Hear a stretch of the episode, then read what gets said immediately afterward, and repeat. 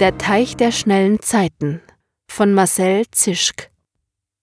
Eine Vespa rast über einen Schotterweg und überfährt dabei eine schöne kleine Blume. Das Fahrzeug hält an einem Waldstück außerhalb des Dorfes an, und ein etwa 18-jähriger Bursche steigt ab. Als er den Helm abnimmt, kommt ein schmales Gesicht mit dunkelblondem Haar zum Vorschein. Der Junge lässt den Helm bei der Vespa und geht zielstrebig in das Wäldchen hinein. Als er das Wäldchen betritt, denkt er für einen Moment daran, dass der Teich, zu dem er will, bei seinem letzten Besuch so dunkel und verlassen wirkte, als läge er tief unter der Erde. Kian sitzt auf einem großen grauen Stein und blickt vor sich hin. Er sieht einen kleinen Teich, der von einem Gebirgsbach gespeist wird. Der Teich ist flach und seicht, sein Bett voller Steine. Sein Wasser fließt über ein unterirdisches Bächlein in einen größeren See, der viel tiefer, mitten im Dorf liegt. In dem Teich kann man nicht angeln, es gibt keine Fische darin. In den höheren Gebirgsbächen, die den Teich speisen, leben Silberforellen, aber es ist, als würden alle Fische diesen Teich meiden. Noch nicht einmal einen Frosch hört man um den Teich herum quaken, und kein einziges Insekt fliegt durch die Luft. Kian blickt zum Himmel, der strahlend blau ist. Nur ein paar vereinzelte, harmlose Wolken ziehen vorüber. Darunter ragen kahle, steinige Bergspitzen in den Himmel. Staub und Pollen liegen in der Luft. Es ist sonnig, obgleich es ein sehr kühler Mittag Ende April ist. Die Temperatur erinnert durch den frischen Wind eher an Anfang März. Kian braucht noch eine Winterjacke, was ihn ärgert, weil er den Sommer liebt und den Winter verabscheut. Nun setzt sich Kian in die Sonne und rückt dabei etwas näher an den Teich heran. Aber das Gras unter ihm fühlt sich feucht an, und so beschließt er, wieder aufzustehen und den Teich einmal zu Fuß zu umrunden. Kaum ist er losgegangen, da wird es plötzlich dämmerig, und schon ist es Nacht. Verwundert bleibt er stehen und blickt um sich aber dann beschließt er, einfach weiter um den Teich herumzugehen. Während er geht, wechseln Tag und Nacht nun rasend schnell. Sonne, Wolken, Sterne und Mond flitzen in hellen und dunklen Himmeln vorüber. Mit einem Mal fühlt sich Kian wie in einem Albtraum. Er geht immer hastiger am Teich entlang, auch im Regen, und immerzu verändern sich die Tag- und Nachtzeiten wie im Flug. Als er wieder an dem Stein ankommt, von dem er losgezogen ist, bemerkt er, dass es nun deutlich wärmer geworden ist. Er hält inne, und nun bleibt es endlich Tag. Das Wasser des Teichs sieht nicht mehr hellblau aus wie zuvor, sondern grün, und die Gerüche von Bäumen, Sträuchern und Gräsern sind mit einem Mal intensiver. Die Sonne brennt nun stark auf Kian herab, es weht kaum mehr ein Lüftchen und er muss seine Jacke ausziehen, weil es plötzlich ganz heiß geworden ist. Fast hat er Lust, in den Teich zu springen, um sich abzukühlen. Er beschließt jedoch, sich weiter die Beine zu vertreten, denn die Hitze macht ihn müde und er hat das Gefühl, gehen zu müssen. Erneut macht er sich daran, den Teich zu umrunden, und während im Gehen die Tageszeiten nun wieder rasch wechseln, bemerkt er, dass sich dabei auch die Natur verändert. Mit einem Mal stehen die Laubbäume um den Teich in bunter Pracht. Einige Bäume lassen ihre Blätter auf die Wasseroberfläche des Teiches hinabsegeln, der sie sanft auf dem Wasser wiegt. Bevor das Wasser sie verschlucken wird, denkt Kian, und bevor sie sich dann auflösen im Nichts. Bei diesem Gedanken wird ihm ganz übel, und er fühlt sich für einen kurzen Moment krank, schwach und fiebrig.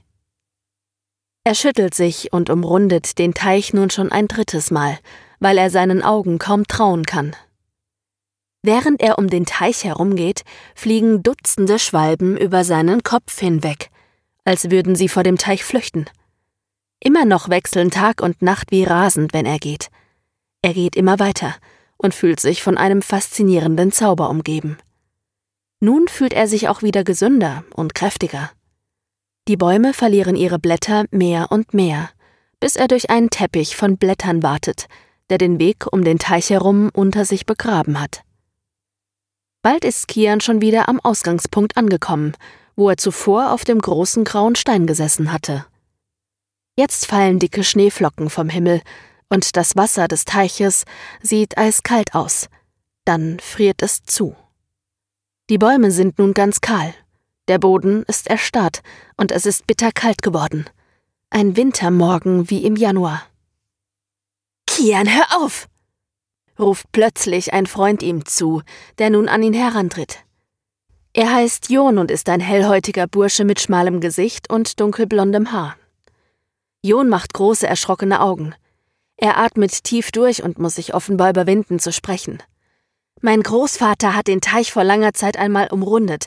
Damals war er 18. Man darf den Teich nicht zu Fuß umkreisen.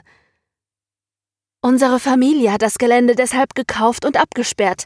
Keinem Menschen haben wir von der Zauberkraft des Teiches erzählt. Kian erinnert sich, dass er über einen Meter hohen Zaun aus Maschendraht steigen musste, um hierher zu gelangen. Dann über noch einen und noch über einen dritten, aber alle Zäune hat er überwunden. Der dritte und letzte Zaun ist mit einer Alarmanlage ausgestattet, die aber nicht losgegangen ist, als Kian über den Zaun gestiegen ist. Er hat nach einem Schild gesucht, etwas, das erklärt, warum der Teich abgesperrt wurde, aber er hat nichts gefunden. Voller Neugier war er auf seinem Fahrrad aus dem Dorf hinausgefahren, bis er auf ungepflasterten Straßen fuhr, auf denen sich vom Frühlingsregen Pfützen gebildet hatten. Schotterstraßen. Er hatte über sich Krähen krächzen gehört, als er von seinem Fahrrad gestiegen war, aber inzwischen sind alle Krähen fort. Wir haben ihn den Teich der schnellen Zeiten genannt, erklärt Jon nun. Der Teich gehört unserer Familie, er ist unser Geheimnis. Ich war neugierig, sagt Kian. Ich wusste, dass es euer Teich ist, und im Dorf wundern sich viele, warum ihr ihn so abgesperrt habt. Bitte, Kian, fleht Jon, Behalte es für dich.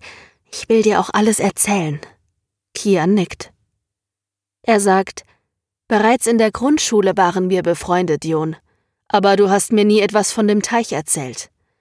Einer unserer Freunde hat mir damals verraten, dass eure Familie etwas merkwürdig wäre, weil ihr diesen Teich besitzt und ihn so abschirmt, als läge Gold darin vergraben. Daraufhin musste ich jahrelang nur noch an den Teich denken. Du hast nie erzählt, dass dich das damals beschäftigt hat, sagt Jon verwundert. Ich konnte nicht. Irgendetwas hat mich davon abgehalten, Jon. Ich habe mich nie getraut, dich danach zu fragen. Ich wollte immer wieder fragen, aber ich war dann wie versteinert. Schließlich habe ich beschlossen, den Teich selbst aufzusuchen. Wenn das so ist, werde ich dir nun endlich erzählen, warum wir den Teich so absperren, Kian. Kian und Jon setzen sich auf zwei Steine an den Teich. Sie sitzen sich gegenüber und Jon erzählt. Nachdem mein Großvater den Teich mit 18 Jahren zu Fuß einmal umrundet hatte, war er so fasziniert von ihm, dass er eifrig Geld sparte, um sich den Teich von der Gemeinde zu kaufen. Jahre später und mit Hilfe des Erbes seines Vaters ist es ihm dann wirklich gelungen.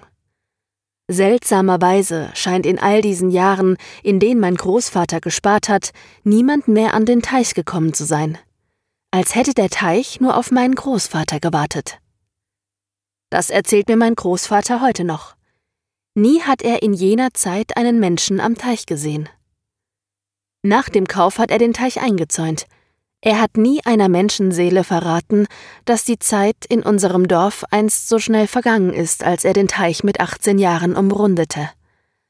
In einer Stunde ist ein ganzes Jahr vergangen, fast wie bei dir. Die Leute aus dem Dorf haben gar nicht bemerkt, dass die Zeit so schnell vergangen ist. Meinem Großvater fiel es vor allem deswegen auf, weil er nach diesem Jahr seine erste große Liebe verloren hatte. Das Mädchen hatte einen tödlichen Autounfall erlitten, während er den Teich umrundet hatte. Ganz plötzlich, hieß es, hätte sie die Kontrolle über ihren Wagen verloren. Sie war in einen Abgrund gestürzt. Als er an ihrem Grab stand, überkamen ihn fürchterliche Schuldgefühle. Hatte er mit dieser Umrundung irgendwie ihr Schicksal beeinflusst? Hatte das rasche Vergehen der Zeit zu ihrem Unfall beigetragen? Hatte sie die schnelle Zeit gespürt und war darüber erschrocken? Seine damalige Freundin war besonders sensibel gewesen, wusste er. Nach ihrem Tod lernte er bald die Frau kennen, die später meine Großmutter wurde.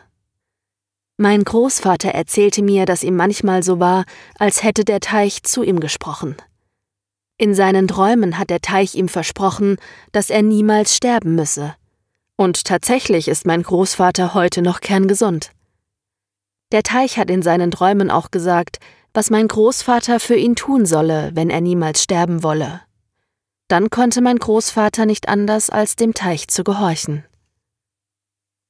Als mein Großvater 24 Jahre alt war, inzwischen mit meiner Großmutter verheiratet und der Teich gerade erst in seinen Besitz gekommen, da wollte der Teich nicht, dass mein Großvater ihn abzäunte. Das hat der Teich meinem Großvater in einem Traum mitgeteilt. Aber mein Großvater hatte zu viel Angst davor, dass sich jemand dem Teich nähern und das Geheimnis entdecken könnte. Schließlich war der Teich in der freien Hügellandschaft gar nicht weit von der nächsten Ortschaft. In den Jahren nach dem Kauf und der Abzäunung hat er sich sogar selbst nicht wieder an ihn herangewagt. Er hat mit Großmutter in unserem Dorf gelebt, und die hat bald darauf meinen Vater geboren. Als mein Vater 18 war, wollte er wissen, was es mit dem abgezäunten Teich im hügeligen Weideland auf sich habe, zu dem er nie hin durfte. Er beklagte sich. Viele meiner Freunde haben mich immer wieder darauf angesprochen, und ich konnte ihnen keine Antwort zu dem Teich geben, da ich gar nichts über ihn weiß und ihn nie gesehen habe. Erzähle mir endlich die Wahrheit, Vater. Die Zeit ist vergangen und ich bin jetzt erwachsen.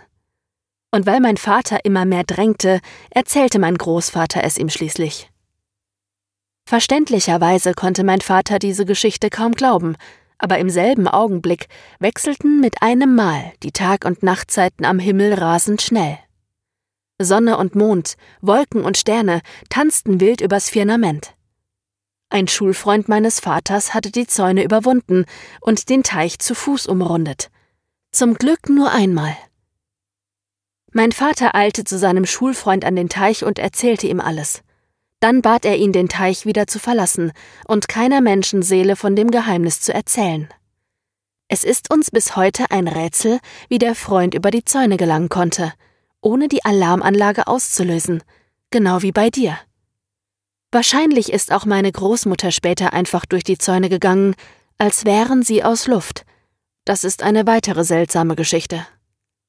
Jedenfalls glaubte mein Großvater, der Teich habe den jungen Mann, den Freund meines Vaters, zu sich befohlen.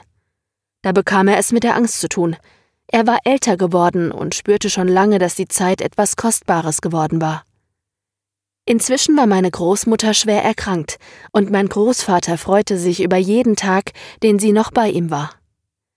Mittlerweile glaubte er nicht mehr an die Unsterblichkeit, die ihm der Teich im Traum versprochen hatte. Je älter er wurde, desto mehr hielt er diesen Traum für einen Wunschgedanken. Um endgültig zu verhindern, dass noch einmal ein Jahr in rasend schneller Zeit verginge, beschloss mein Großvater, den Teich zu zerstören. Aber in derselben Nacht, in der mein Großvater diesen Beschluss gefasst hatte, ist dann meine Großmutter verschwunden. Als Großvater am Morgen aufgewacht ist, war ihre Bettseite leer. Zuerst dachte er, sie sei früh morgens aufgestanden und hätte sich allein zu einem Spaziergang aufgemacht. Aber er machte sich dennoch große Sorgen. Es war nämlich sehr untypisch für sie, allein spazieren zu gehen. Als Großvater nach einigen Stunden schließlich auch am Teich nach Großmutter suchte, sah er sie dort auf der Wasseroberfläche treiben. Sie war tot. Viele Polizisten haben an jenem Tag am Teich gestanden und ihn auch umrundet, doch meinem Großvater kam es so vor, als stünde die Zeit vollkommen still. Der Teich schien an diesem Tag seine Zauberkraft verloren zu haben. Oder vielleicht waren es einfach die falschen Menschen, die ihn aufgesucht hatten. Menschen, die der Teich nicht auserwählt hatte. Davon war mein Großvater schlussendlich überzeugt. Wie sich herausstellte, war meine Großmutter im Teich ertrunken, doch die näheren Umstände ihres Todes sind für uns immer ein Rätsel geblieben. Schon damals war der Teich dreifach umzäunt gewesen und einer der Zäune war mehrere Meter hoch. Die Schlüssel für die Tore, die durch die Zäune hindurchführten, schienen aber die ganze Nacht bei Großvater in seinem verschlossenen Safe gelegen zu haben. So ist es bis heute rätselhaft, wie Großmutter durch die Zäune gekommen ist. Mein Vater und mein Großvater haben daran geglaubt, dass der Teich meine Großmutter zu sich geholt habe. Großvater glaubte nicht an Selbstmord. Großmutter hätte zwar einen Grund für Suizid gehabt, denn sie war an einem schweren Tumor erkrankt, trotzdem hatte es immer noch Hoffnung auf Genesung gegeben, und Großmutter war keine Frau, die kampflos aufgegeben hätte. Außerdem hatte die Chemotherapie bisher gut bei ihr angeschlagen. Auch hatte Großmutter das Leben geliebt und war für jede Stunde Zeit dankbar gewesen. Mein Großvater wollte nun von der Zerstörung des Teiches absehen, denn ihn beschlich die Angst, selbst von dem Teich der schnellen Zeiten getötet zu werden. Zudem plagten ihn Schuldgefühle. Noch heute murmelt er manchmal Hätte ich den Teich nicht zerstören wollen, dann wäre deine Großmutter gewiss nicht darin ertrunken, Jon. Aber nun wollte mein Vater den Teich zerstören, aus Rache, gleich nach Großmutters Beerdigung. Der Teich hat meine Mutter umgebracht, und ich werde ihn dafür vernichten, murmelte er bitterböse. Manchmal flüstert er diese Worte noch heute, denn er hat ihn damals nicht auslöschen können, den Teich. In der Nacht, in der er diesen Beschluss gefasst hatte, wäre meine Mama in ihrem Bett fast erstickt. Meine Eltern hatten zu jener Zeit im Dorf gemeinsam eine kleine Mietwohnung. Ich war damals noch ein Baby. Meine Eltern haben mir später davon berichtet. Plötzlich hat meine Mutter im Schlaf geschrien. Mein Vater ist aufgeschreckt und hat das Licht angemacht. Mama hat keine Luft mehr gekriegt und kein einziges Wort mehr herausgebracht. Ihr Körper hat sich kalt angefühlt, erzählte mein Vater. Ihr Pyjama war so nass, als wäre sie gerade in den Teich gesprungen, und in der ganzen Wohnung roch es nach Moos und Sand. Ihr Gesicht ist blau angelaufen, es war, als würde sie in ihrem Bett ertrinken. Zuerst hat sie wild um sich geschlagen, aber schon bald hatte sie fast keine Kraft mehr. Sie konnte sich kaum noch bewegen und fühlte sich immer kälter an. Dann, mit allerletzter Kraft, hat sie meinen Vater angefleht, den Teich nicht zu zerstören. Ihre Stimme klang viel tiefer als sonst, und furchterregende schwarze Augen blickten meinem Vater ins Gesicht. Mein Vater versprach endlich, ich werde den Teich in Ruhe lassen. In diesem Augenblick kam Mama wieder zu Atem, noch bevor die Rettung eintraf. Ihr war aber so kalt, dass sie bis zum Morgen am ganzen Körper zitterte, selbst unter der Bettdecke, und bis heute friert sie oft, selbst in den heißesten Sommernächten. Kein Arzt konnte bisher eine körperliche Ursache dafür finden, und seltsamerweise hat Mutter bis heute vergessen, worum sie Vater bat, als sie diesen merkwürdigen Anfall bekam. Bald erinnerte sie sich nicht einmal mehr an den Anfall selbst. Es muss der Teich gewesen sein, der sie beherrschte. Er beherrscht unsere gesamte Familie, Kian. Keiner kann ihm entkommen. Wir müssen lernen, mit ihm zu leben. Manchmal habe ich das Gefühl, dass ich mich einer Höhle nähere, wenn ich zu ihm gehe, einem verlassenen Ort tief unter der Erde. Dieses Gefühl habe ich nicht, sagt Kian, als ich hierher kam, war dieser Teich nicht viel mehr als ein gewöhnliches Gewässer, das vollkommen harmlos aussah, bis ich ihn umrundete. Das Umkreisen des Teiches fühlt sich faszinierend an. Du scheinst eine Sache zu vergessen, Jon. Ich gehöre nicht zu eurer Familie. Vielleicht ist mir der Teich wohlgesonnen und der Fluch liegt einzig auf euch. Jon blickt nachdenklich ins Wasser. Dann dreht er sich wieder zu Kian und sagt, Seit langer Zeit hat unsere Familie den Teich gemieden. Keiner ging mehr hierher, bis du gekommen bist. Ich bin jetzt innerhalb einer Stunde 19 Jahre alt geworden, weil du den Teich umrundet hast. Natürlich wusstest du nichts davon, aber ich will, dass du von hier verschwindest und das Geheimnis für dich behältst. Ich möchte meine Jugend weiter genießen, Denk auch daran, dass in unserem Dorf nun auf einen Schlag viele Menschen gestorben sind, weil in dieser Stunde fast ein ganzes Jahr vergangen ist. Als ich bemerkt habe, dass jemand den Teich umkreist, da habe ich gespürt, dass du es bist, mein bester Freund. Deswegen habe ich meinen Vater und meinen Großvater darum gebeten, nicht einzugreifen. Ich habe ihnen gesagt, wenn ich dich darum bitten würde, den Teich zu verlassen, dann würdest du es gewiss tun, wie der Freund meines Vaters damals. Bitte umrunde den Teich nicht weiter. Lass die Zeit wieder ihren gewöhnlichen Lauf gehen und komme nie mehr hierher. Einen Moment lang sagt Kian nichts und sitzt nur stumm da. Ausdruckslos blickt er Jon in die Augen. Dann verfinstert sich sein Blick. Ich kann nicht mehr aufhören, ruft er. Plötzlich hält er einen großen Stein in der Hand und packt Jon, der zu spät reagiert. Mit ganzer Kraft schlägt Kian den Stein gegen Jons Kopf. Jon bleibt reglos am Teich liegen. Blut läuft über seine Stirn. Seine grauen Augen sind weit geöffnet und Kian findet sie auf einmal wunderschön. Aber gleichzeitig macht ihm ihr entsetzter Ausdruck auch Angst. Jetzt blickt Kian zum weißen Winterhimmel empor und spricht: Es ist so bestimmt. Ich beherrsche nun die Zeit. Ich kann das für nichts auf der Welt aufgeben. Ich fühle eine Zuneigung zu dir, Teich der schnellen Zeiten. Du wirst mich nicht älter machen, nur die anderen Menschen. Aber ich kann dich umkreisen, solange ich will, weil du mir wohlgesonnen bist. Er geht weiter und es wird wärmer. Der Himmel wird blau, der Teich dunkelblau, der Schnee schmilzt. Grünes Gras sprießt um den Teich herum und tanzt im kühlen Wind. Es ist Frühling. Indem er weitergeht, ist es bald schon heißer Sommer. Er geht immer weiter, es wird wieder kühler und Herbst, dann wird es kalt und Winter. Plötzlich stehen der Vater und der Großvater Jons mit Kians Vater am Teich. Jons Vater und Jons Großvater halten Gewehre in den Händen. Kian, verlass das Gelände oder wir erschießen dich, ruft Jons Vater, der seinen toten Sohn geborgen hat. Dabei hat er verzweifelt ausgesehen, aber dann ist Wut in ihm aufgestiegen und er hat gewusst, dass Kian der Mörder ist als hätte ihm dies der Teich der schnellen Zeiten zugeflüstert. Wie konntest du meinen Jungen töten?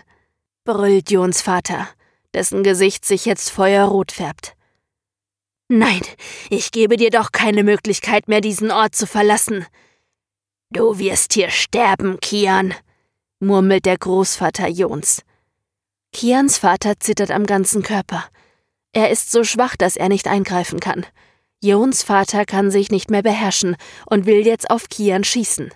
Der Junge möchte ihm ausweichen, aber noch bevor er reagieren kann, kommt ihm der Teich der schnellen Zeiten zu Hilfe. Er befiehlt eine übermäßig kräftige Windböe herbei, die den Großvater und den Vater Jons in den eiskalten Teich wirft, der noch nicht zugefroren ist. Der Teich verschluckt sie beide in Windeseile, wie Herbstblätter, die im Wasser untergehen. Kian stellt sich vor, wie sich ihre Körper ebenso zersetzen werden, wie Blätter im Herbst und im Winter. Er grinst. Kians Vater hat die Windböe jedoch nicht erfasst. Er steht noch immer vor seinem Sohn. Seine Haut ist aschgrau, er hat tiefschwarze Ringe unter den Augen und sieht furchtbar krank aus, als müsse er jeden Augenblick sterben. Bisher wundert sich Kian, ist sein Vater ein großer, breitschultriger Mann mit Bürstenschnitt gewesen, ein pfiffiger Unternehmer und der autoritäre Chef einer kleinen Baufirma. Auf einmal sieht er eingefallen, bleich und abgemagert aus, wie ein alter, kranker Baum mit dürren Blättern. Kian denkt wieder an die Blätter im Herbst, die sich langsam auf dem Waldboden zersetzen. Der Vater fleht Kian an. Bitte, mein Sohn, ich habe gerade von meinem Arzt erfahren, dass ich Krebs habe. Und dann ist alles sehr schnell gegangen, weil du hier am Teich warst. Ich habe das rasante Vergehen der Zeit gespürt. Ich habe sofort Jons Vater angerufen. Er wollte mich mit zum Teich nehmen. Da konnte ich mich bereits vor Schwäche kaum auf den Beinen halten. Aber ich bin trotzdem sofort hierher gekommen Jetzt habe ich nicht mehr lange zu leben. Das spüre ich. Ich möchte, dass du mir diese Zeit schenkst und den Teich nicht weiter umrundest. Ich habe den Teich selbst einmal umrundet. Damals warnte mich Jons Vater davor, und ich habe keiner Menschenseele je davon erzählt. selbst dir nicht. Bei Gott, Kian, hör auf. Kian aber blickt zum Winterhimmel empor und spricht langsam, als wäre er gar nicht mehr bei Sinnen. Es ist so bestimmt. Ich allein kann nun die Zeit beherrschen. Damit lässt Kian den verzweifelten Vater zurück und spaziert erneut um den Teich herum, umrundet ihn immer wieder. Schließlich ist er der letzte Mensch, der noch von dem Geheimnis der schnellen Zeit weiß. Die Jahre im Dorf vergehen wie im Fluge. Niemand hätte Kian nun noch aufhalten können, denn wie durch einen Zauber überwächst eine undurchdringliche Dornenhecke den Teich und umschließt ihn wie eine Kuppel. Die Laubbäume verlieren jeden Herbst ihre Blätter, aber diese Blätter zersetzen sich nicht mehr. Bald türmen sich Laubberge, Holzreste und abgefallene Baumrinden zwischen den Bäumen, die Kian immer weniger Platz lassen. Nachdem er stundenlang den Teich umrundet hat, fragt er sich, ob er dabei nicht doch selbst immer älter wird und irgendwann stirbt. Er fühlt sich aber nicht älter, und im Wasser spiegelt sich stets sein junges Gesicht. Kian geht immer weiter. Es ist sein Teich, denkt er. Er muss nie sterben, er fühlt nicht einmal mehr Hunger, Durst oder Müdigkeit. Unter der Dornenhecke sterben die letzten Bäume ab, und bald wächst nicht einmal mehr Gras. Einzig Unkraut wuchert überall aus dem kargen Boden. Es ist totenstill geworden. Kian sieht keine Sonne mehr, und er hört nichts mehr von der Welt außerhalb der Dornenhecke. Nun kann er niemals mehr durch die Dornenhecke hindurch, denn die Dornen halten fest zusammen. Selbst auf der ehemaligen Weide, Draußen vor der Dornenhecke wachsen nur noch Gestrüpp und dürres Gras. Sogar die Straßen und Schotterwege, die zum Teich führen, sind mit der Zeit immer mehr von Unkraut überwuchert, und man kann sie nun gar nicht mehr sehen. Allmählich wird der Teich tiefer, dann hat er etwas Schwärzliches an sich. Nachts liegt er schwarz glänzend da, wenn vereinzelte Mondstrahlen durch das Dorndach dringen. Immer mehr wirkt der Teich wie ein dunkler Ort, der sich unter der Erde befindet. Das Wasser windet sich oft unruhig, und Kian fühlt eine tiefe Trauer. Immerzu umrundet er den Teich, wie aus einem inneren Zwang heraus, und er weiß, es gibt keinen Ausweg mehr für ihn. Die Zeit wird ihm länger und länger, und bald hat er das Gefühl, zu wenig Luft zum Atmen zu bekommen. Die vielen Dornen kommen allmählich näher und verletzen ihn am ganzen Körper. Im Winter begegnet er einmal einem Löwen, der spricht Ich weiß, dass du hier sehr einsam geworden bist, Kian. Spring in den Teich, und alles ist wieder wie einst. Der Löwe ist nicht wirklich, sondern nur ein Wunschgedanke Kians, weil er so einsam ist. Das ist ihm bewusst. Er springt aber dennoch ins Wasser, weil er um den Teich herum nun gar keinen Platz mehr findet. Da sind nur noch Dornen und Laubberge übrig geblieben, die ihn bald unter sich begraben werden. Der Teich zieht ihn hinab in eine Finsternis. Er fühlt sich jetzt so schwach in den Beinen, dass er froh ist, nicht mehr um den Teich herumgehen zu müssen. Bald wird alles dunkel vor seinen Augen. Ihm ist, als würde er sanft einschlafen. Das Wasser des Teichs brodelt unheimlich obwohl es eiskalt bleibt. Es wirft große Blasen und färbt sich ganz rot. Schon bald hat sich Kians Körper im Teich der schnellen Zeiten zersetzt, wie die Blätter im Herbst oder Winter. Eine große schöne Blume, die keiner kennt, steigt wenig später aus dem Wasser des Teiches auf und beginnt zu erblühen. Der Teich der schnellen Zeiten von Marcel Zischk. Gelesen von Maike Bräutigam. Eine Produktion von podisey.de